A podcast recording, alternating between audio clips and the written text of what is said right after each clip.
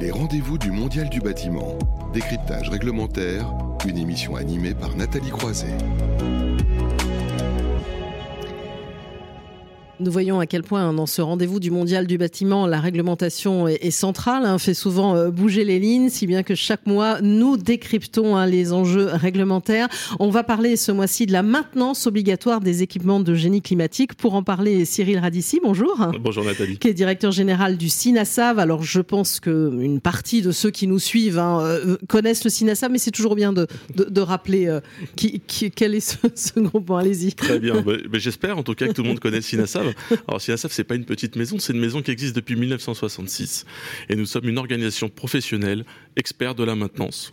Alors on réalise chaque année, en tout cas nos adhérents réalisent chaque année un peu plus de 14 millions d'interventions ont 12 millions d'appareils sous contrat et interviennent sur, un, sur un champ important d'équipements, que ce soit à la fois sur le chauffage, sur la ventilation, sur la climatisation, sur la production d'eau chaude sanitaire, mais également sur le traitement de l'eau. Voilà, donc euh, c'est les différentes, on va dire, thématiques et comprendre à quel point la maintenance est, importante. Mais dans ces questions de maintenance, vous aviez envie de nous parler de sobriété. C'est assez, c'est un peu un nouveau mantra, j'allais dire, euh, depuis qu'Emmanuel Macron l'a prononcé en parlant de, des enjeux de sobriété. Alors que ça fait pas, ça date pas d'hier, hein, mais là on sait bien qu'avec la crise énergétique qu'on traverse, on a un vrai enjeu. Alors en quoi le SINASAV est, un acteur de cette sobriété énergétique? C'est vrai qu'on parle beaucoup de sobriété, Nathalie, euh, sobriété énergétique.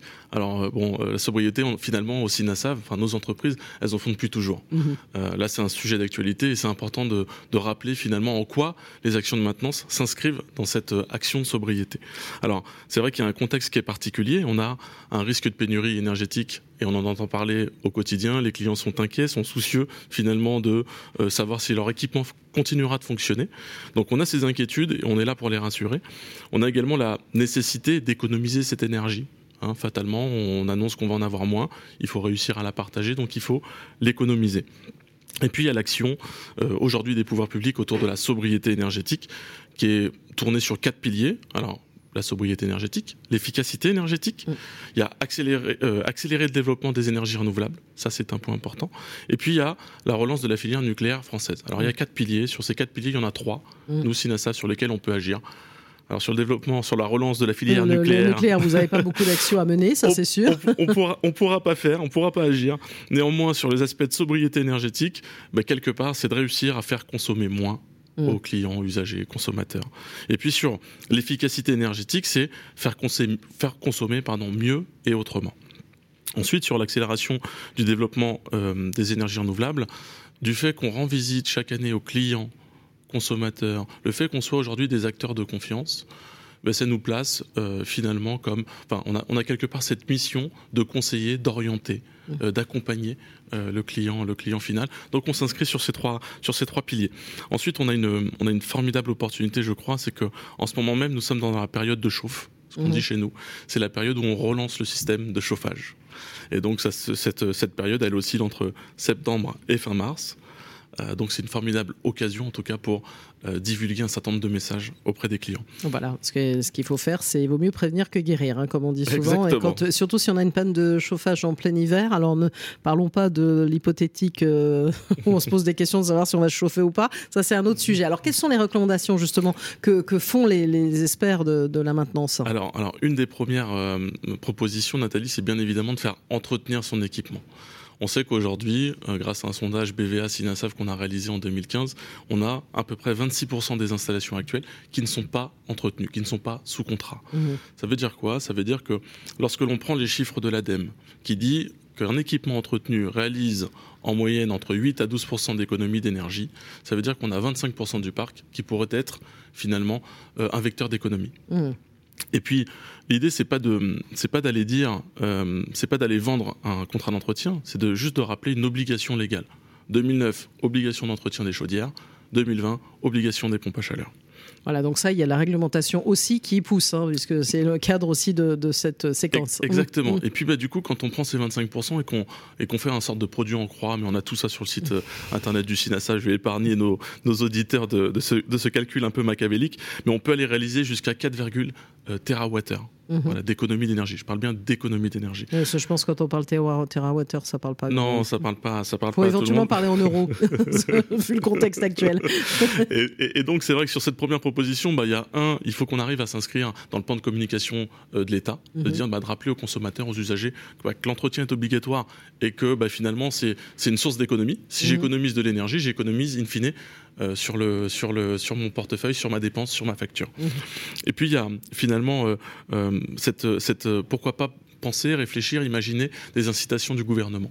Mmh. Donc on a hier avec avec le président porté les messages auprès de l'administration, auprès de Matignon, auprès du ministère de la transition écologique pour aller porter quelques messages et donner quelques pistes d'amélioration. Donc ça c'était la proposition 1 Nathalie, mmh. il y a une proposition 2 elle qui consiste à finalement à rappeler aux occupants des logements un, certain nombre d'éco-gestes. Mhm. Ces éco-gestes, parce qu'il y a plein de petites actions qu'on appelle des petites quick wins, qui sont, qui sont simples à mettre en œuvre, mais qui permettent déjà, enfin d'ores et déjà, de réaliser un certain nombre d'économies.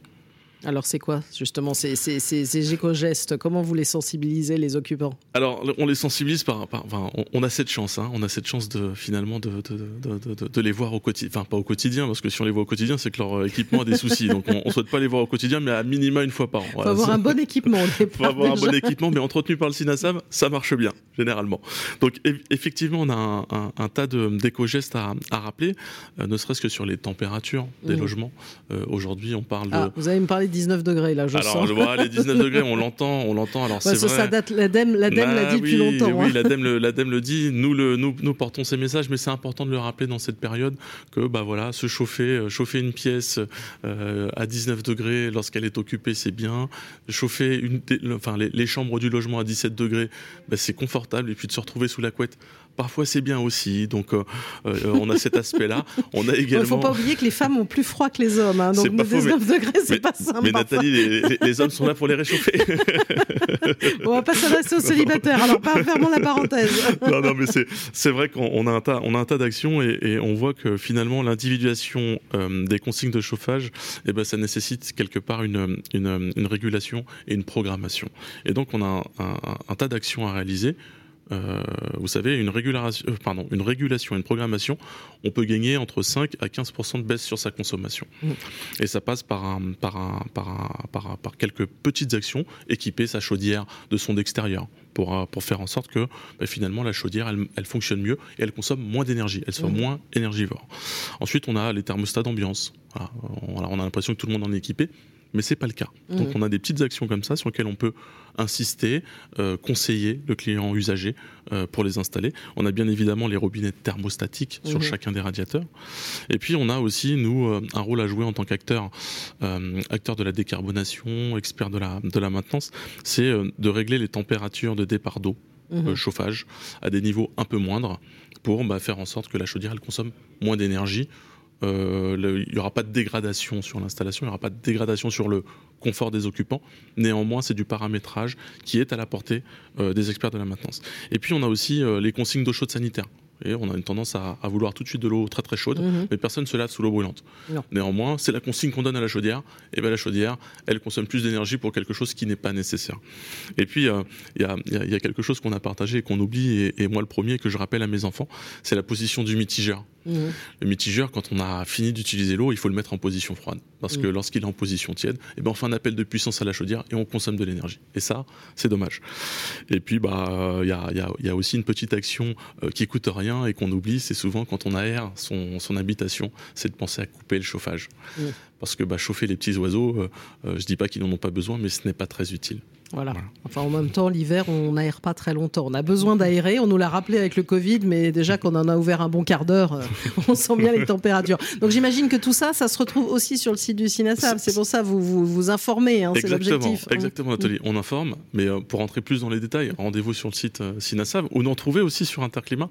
On sera présent sur, dans le hall 3, sur l'allée E, en numéro 69. Voilà, c'est précis. Voilà, très très bien. Bon, bah, parfait. Donc on a bien noté Interclimat, puisque là on a ouvert évidemment en parlant de ce mondial du bâtiment qui aura lieu du 3 au 6 octobre prochain à la porte de Versailles de Paris, je le rappelle. Et donc on retrouvera le SINASAV. Merci pour cet éclairage hein, sur les enjeux de la maintenance des équipements du génie climatique. Euh, Cyril Radici, directeur général du SINASAV. On va marquer une courte pause et on va euh, enchaîner avec la séquence Les métiers d'avenir. On va parler à nouveau un peu de numérique, d'impression 3D. Vous allez voir, il y a des gros enjeux aussi en termes de formation et de recrutement. On se retrouve dans un instant. Les rendez-vous du Mondial du bâtiment. Décryptage réglementaire, une émission à retrouver et à réécouter sur le site de Bâti Radio.